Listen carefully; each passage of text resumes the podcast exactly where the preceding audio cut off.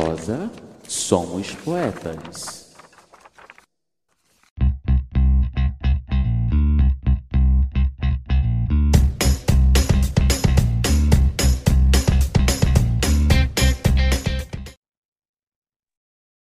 Olá, Leire amigo, bom dia, boa tarde, boa noite para quem é de poesia. Quero aqui agradecer aos nossos ouvintes e internautas que gostaram da novidade. Isso faz do nosso trabalho importante. Falando em importância, a convidada de hoje é muito mais que importante. Fabiane Guimarães nasceu em Planaltina de Goiás e depois se mudou para Formosa, onde cresceu e começou a escrever ainda criança. Jornalista formada pela Universidade de Brasília, a UNB. É autora da novela seriada Pequenas Esposas, publicada pela revista digital Asmina, além de diversos contos e em antologias e revistas semanais. Apague a Luz se for chorar, seu primeiro romance, foi publicado pelo selo Alfaguarra em 2021. O livro é foi finalista do Prêmio São Paulo de Literatura e do Prêmio Candango, ganhar a adaptação para o cinema e sendo traduzido para o polonês, como se fosse um monstro.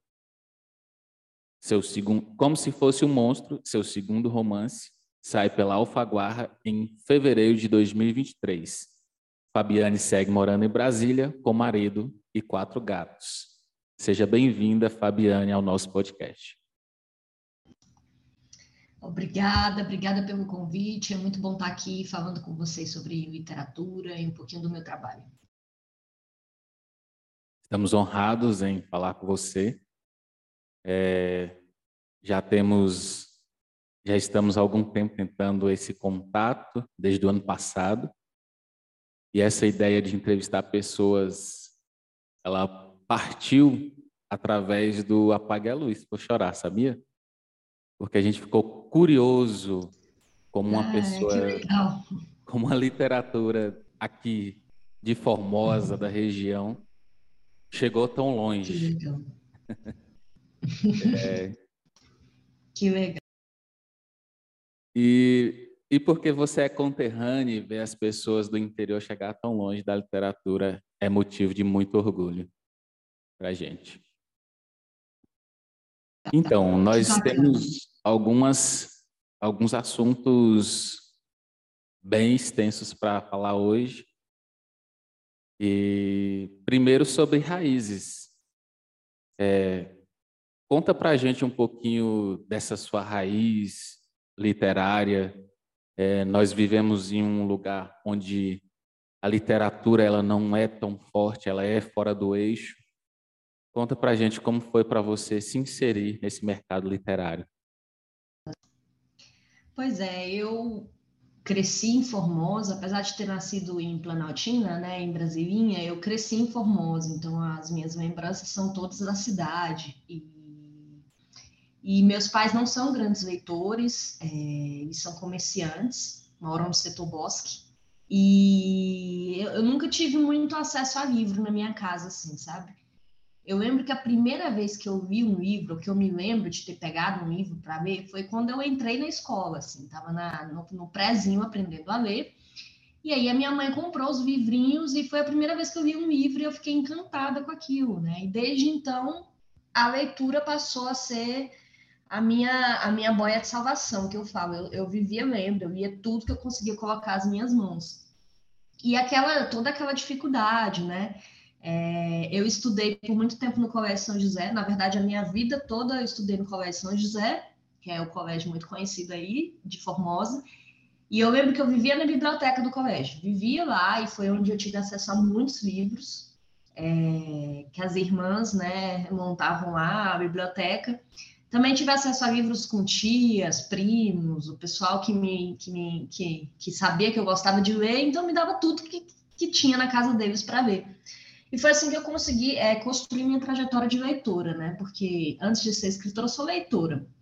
Mas a escrita, ela veio quase ao mesmo tempo, assim. Foi uma coisa... Eu vivo dizendo que eu acho um mistério quando eu vejo uma pessoa que gosta de ler, mas não escreve. Eu fico, gente, isso não entra na minha cabeça, porque para mim ler tá muito ligado à escrita, sabe? Então, desde o começo foi assim. É, desde assim, da, eu fiquei obcecada com, com Harry Potter, né? Como muitas pessoas da minha geração.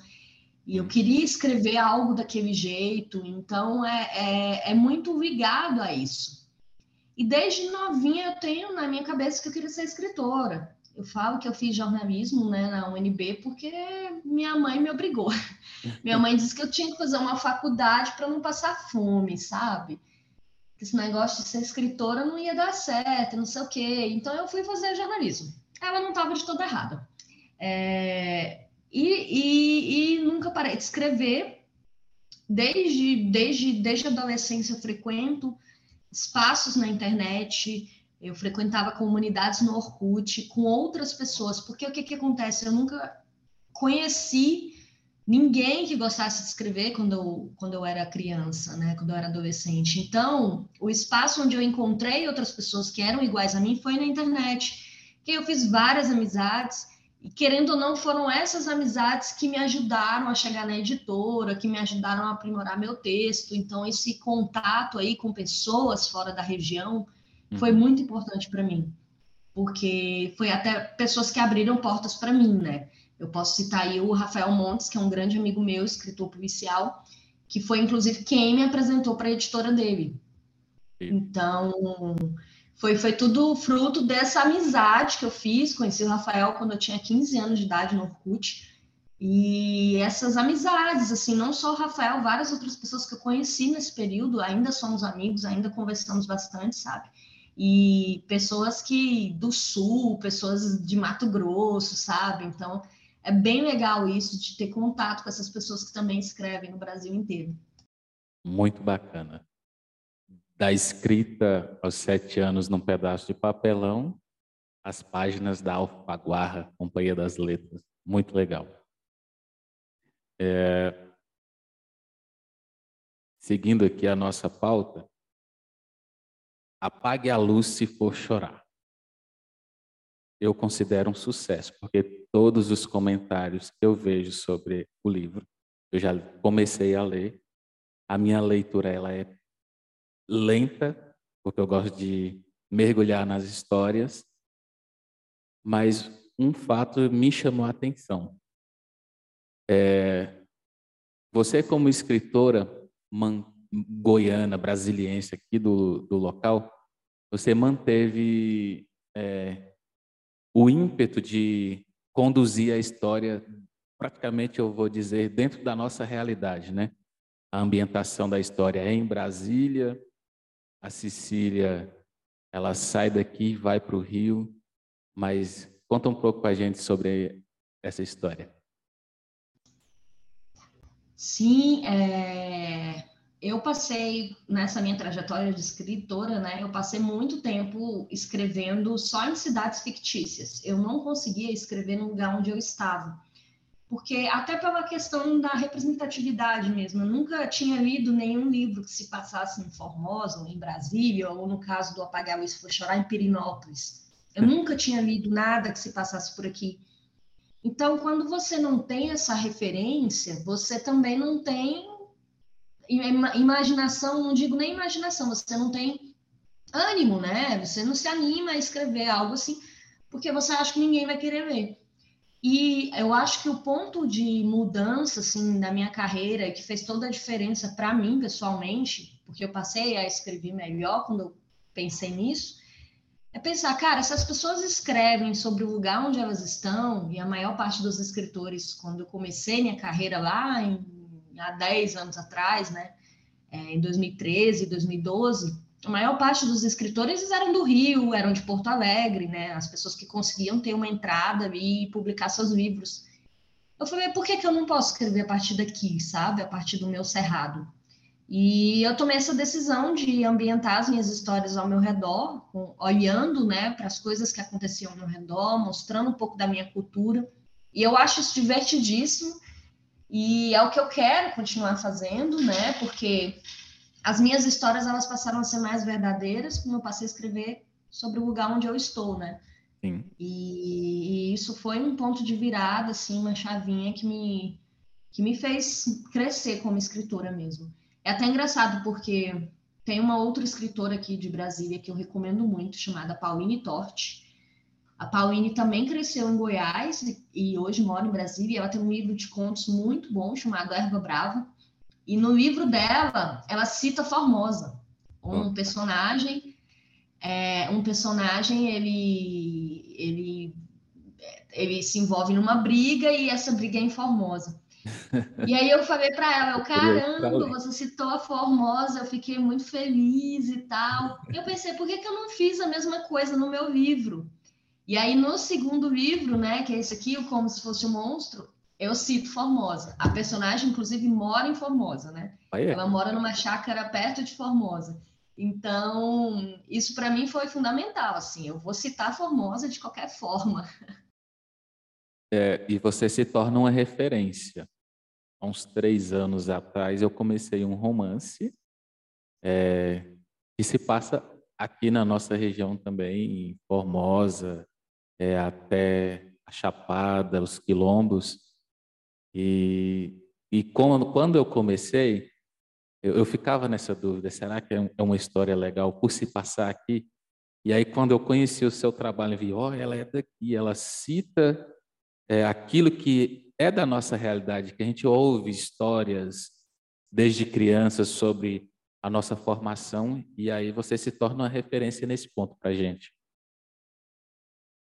Fico feliz. Eu acho que, inclusive, por si, por ser daqui, né, por, por, por, uhum. por, serem histórias que falam daqui, elas são muito mais interessantes, porque as pessoas querem saber, sabe? As pessoas querem ver, elas acham muito interessante. Muito bacana. E a gente vai fazer uma pequena ponte para a gente entrar no, na sua, no seu novo trabalho, que é Como Se Fosse um Monstro. Nós vamos falar um pouquinho, eu quero saber com, de você, sobre como foi lidar com esse alcance que o Apaga a Luz, se fosse chorar, te deu. Você foi indicada a alguns prêmios e em eles e dentro deles em diversas categorias.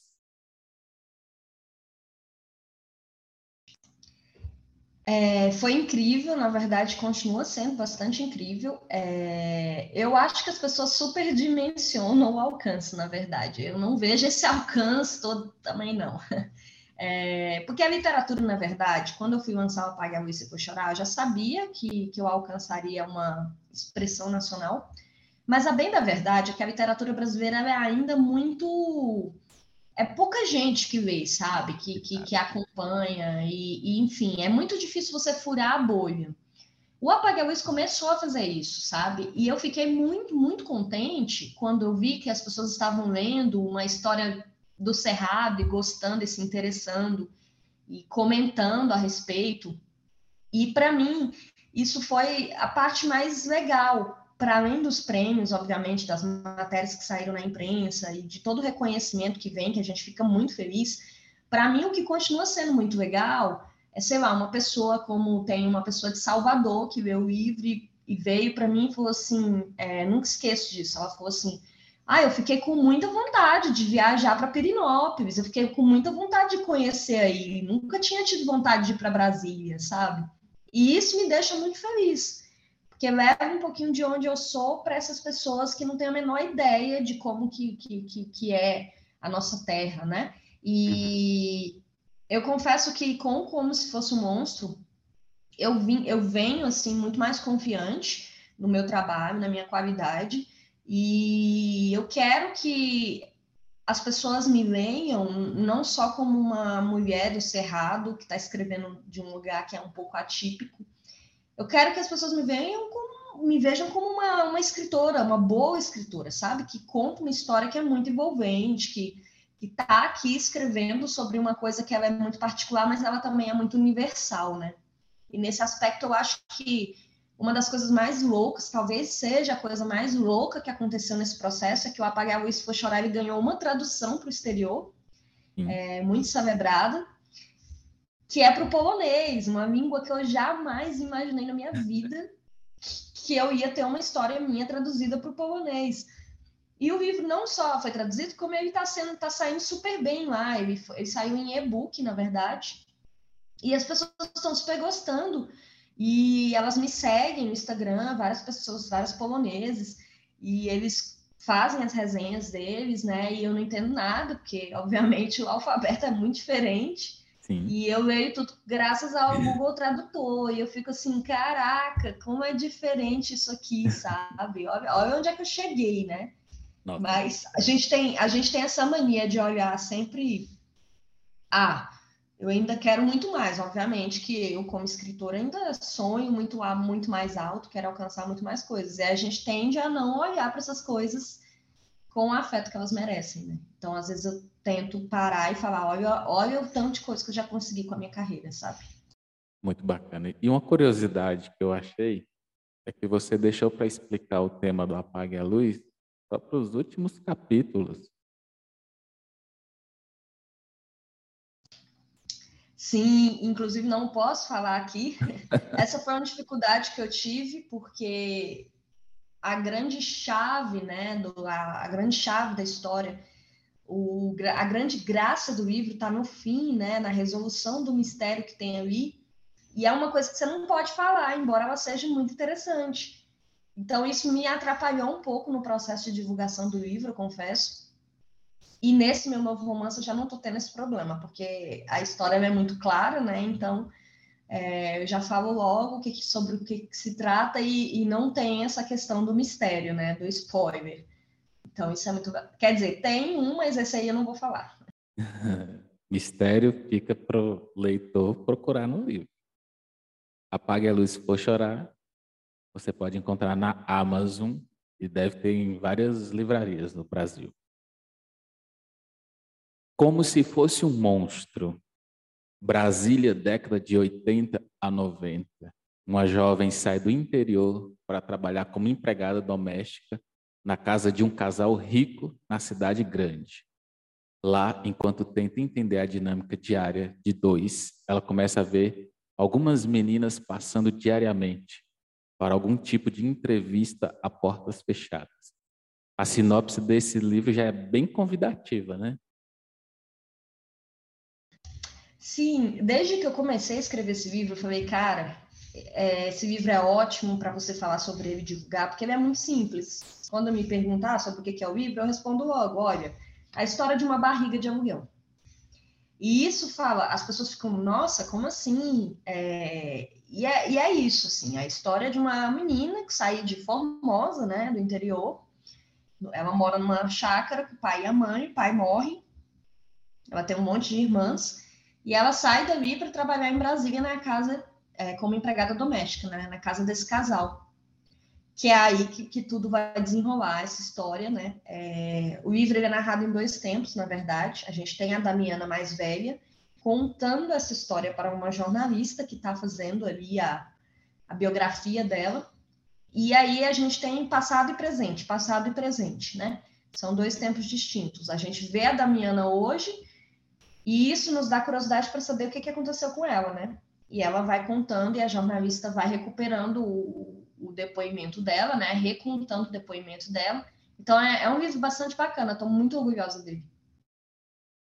E eu já li o spoiler que você deu na sua newsletter. Gostei bastante.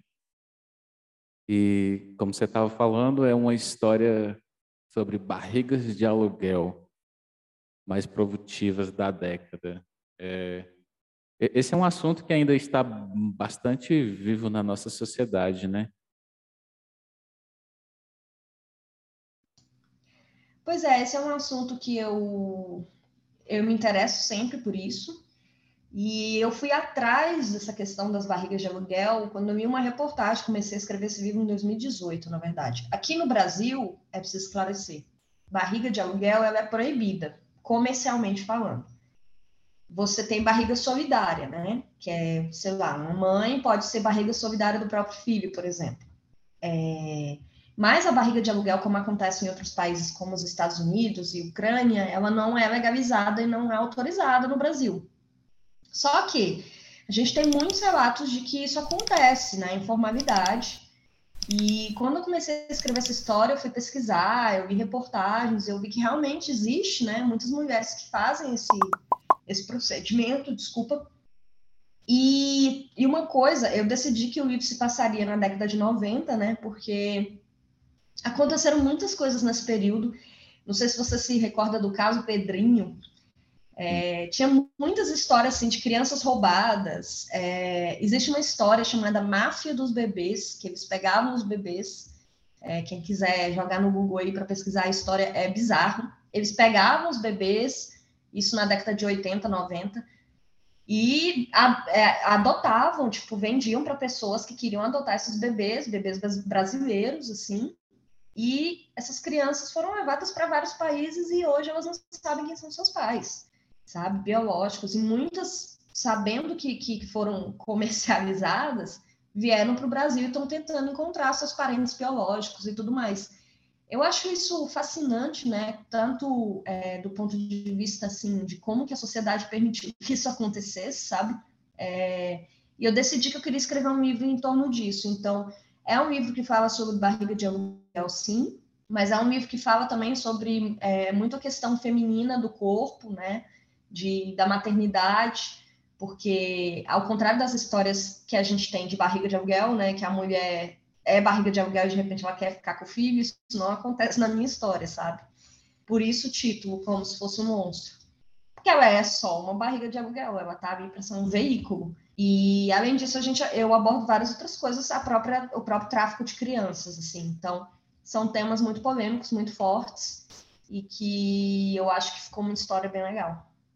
Sim, e ele trata também do que a gente pode ver sobre o direito né, de escolha, sobre é, o sentimento de culpa das pessoas. Isso abrange outros leques de discussão que a gente, que a gente vê é, ainda em discussão, principalmente nos últimos anos, sobre é, a independência da mulher, né? O, a, autonomia de, das decisões próprias. Apesar da gente ter avançado bastante é, nessas discussões, a gente ainda tem, ainda tem uma mente bastante conservadora quando se trata desses assuntos. Sim, o Brasil é muito conservador. É... O livro ele não, o livro trata dessas coisas com muita crueza. Então eu vou falar de aborto no livro, eu vou falar sobre esse direito mesmo do corpo, né? Porque não é porque eu sou uma mulher, tenho útero, que eu necessariamente devo ser mãe, quero ser mãe. Eu, eu, eu acredito muito no poder de escolha, né? Eu acho que a maternidade tem que ser uma escolha acima de tudo. E uma escolha muito pessoal da mulher. E, e esse tema ele é muito falado, tanto a questão da maternidade como uma escolha, né? Como a questão do, do da, da, constituição de família, né? No livro você tem vários casais e, sempre, e, e tem casais homoafetivos que querem ser pais, né? É, a questão da, da, da, configuração de família eu acho fascinante, sabe? Porque isso também influencia no, nas escolhas. E eu trato disso tudo no livro, tanto a maternidade quanto a não maternidade, né? Que é o não querer ser mãe. E tá tudo bem com isso, sabe? É, e as personagens, elas são muito. É muito. Assim, elas são muito vivas, eu acho. E elas são o tipo de personagem que eu gosto de fazer, porque no Apagar a Luz a gente também tem uns personagens assim, meio controversos, assim. Só que você acaba entendendo eles. Você acaba entendendo eles pela humanidade. Então eu quis trazer mulheres, né? As duas personagens principais, elas são muito humanas. Elas são pessoas. Sim. É, no, no trecho do, do spoiler que você deu, é, ela apontou para a própria barriga flácida o saco de carne aposentado de seu ofício como mula da felicidade alheia. Minha avó teve 20 meninos, metade morreu no meio do caminho. Você nem imagina. A força que, que o texto tem, né? Ele traz bastante a reflexão sobre, sobre essa força feminina que, que por muitos às vezes ainda é ignorada, né? Sim, e quando eu fui escrever a Damiana, é, como ela vem, né, ali de, um, de uma roça, né, é, minha família é da roça, né, meus avós, é, até conversando com a minha avó, ela veio aqui nos fins de semana me visitar, e aí eu perguntei para ela, vó, minha, minha avó teve nove crianças, né, nove filhos, e ela falando, é, vó, como é que você cuidava desse tanto de criança na roça? Ela falava, ah, minha filha, era Deus que olhava, porque enquanto eu estava parindo um, tinha outro ali queimando o braço no, no fogão a lenha, a outra estava caindo de cabeça nas pedras. E eu acho, cara, como é, como é diferente, né, esse exercício de maternidade, como ele foi se transformando ao longo do tempo. Então, muito da parte da Damiana da parte da mãe dela, da, da, da do, do, histórico familiar dela, veio da minha própria família mesmo, assim, do, das histórias que eu escutei quando criança, que eu continuo escutando, né, daquela infância difícil mesmo, na roça. Sim. O, o, outro ponto que me chamou bastante atenção, que eu queria trazer para o nosso ouvinte, internauta, é o trecho que ela fala assim, a verdade é que eu tinha talento para ser égua parideira, isso me chamou a atenção, porque era assim, e hoje é, nem todo mundo quer ter filho, às vezes é julgado por isso, e, e não é assim, tá tudo bem a pessoa não querer ter tantos filhos, ter um, ter dois, é bem interessante esse, esse tema. E esse é um termo que, que é muito usado no Goiás, né? É, esse Sim. de égua parideira. Então, tipo, a mulher que tem muito filho, ela é uma égua parideira. E que eu acho absurdo como é que você está comparando uma mulher com uma égua, né? Mas enfim. Enfim. E aí eu estava vasculhando um pouquinho a sua vida e vi você se falar sobre o como se fosse um monstro. Você disse que se perguntou várias vezes quem é você. E você chegou a alguma resposta? Não, estou ainda procurando. ainda não, não cheguei. É, esse livro, o segundo livro, ele sempre é um pouco diferente, né? Porque, ao contrário do primeiro, que ninguém sabia quem era você, o segundo ele chega e ninguém sabe. É, as pessoas já têm uma noção, elas já têm uma certa expectativa. Então, você está aqui lidando com a expectativa das pessoas, é, isso é muito difícil. E rola sempre um pouco de insegurança, obviamente. Será que as pessoas vão gostar? Vão continuar gostando do meu trabalho? Mas eu estou muito confiante, assim, as primeiras leituras que eu tive, as pessoas gostaram bastante. Eu acho que talvez esse livro tenha ainda mais potencial, mais do que eu apagar isso por chorar. Assim. Eu acho que ele é até melhor. E ele já tem uma previsão de lançamento que é para abril ou fevereiro? Não, é 3 de março. 3 de março. duas semanas, né? Isso. Já está à venda na pré-venda, quem quiser garantir já. É, a gente vai colocar o link da pré-venda é, no, na descrição deste episódio. Você pode clicar e fazer a sua compra já. É, outra coisa que a gente queria perguntar sobre o livro é sobre o lançamento dele. Como será esse evento? o acesso às pessoas? Por enquanto, a gente vai ter um lançamento em Brasília, físico. É, posso confirmar em primeira mão para vocês a data, vai ser dia 28 de março. Vai ser na Livraria Circulares, aqui em Brasília. É, fica na 113 Norte, se eu não me engano. E, enfim, vai ser um evento super informal para quem quiser ir lá, me conhecer, pegar um autógrafo, conversar, tomar um espumante, então, eu vou adorar receber as pessoas lá, porque eu não tive isso no Apagar Luz, vou chorar, né? É, eu lancei o Apagar Luz no meio da pandemia. E agora eu faço questão de ter esse espaço, de ver as pessoas. Eu espero que alguém vá, né? Que eu não fique lá sozinha plantada. Tem gente daqui da cidade ansiosa para ir. Ah, eu vou adorar. Inclusive a é... minha. Pode completar. Inclusive, a minha família vai sair aí de Formosa para ir. Muito bacana.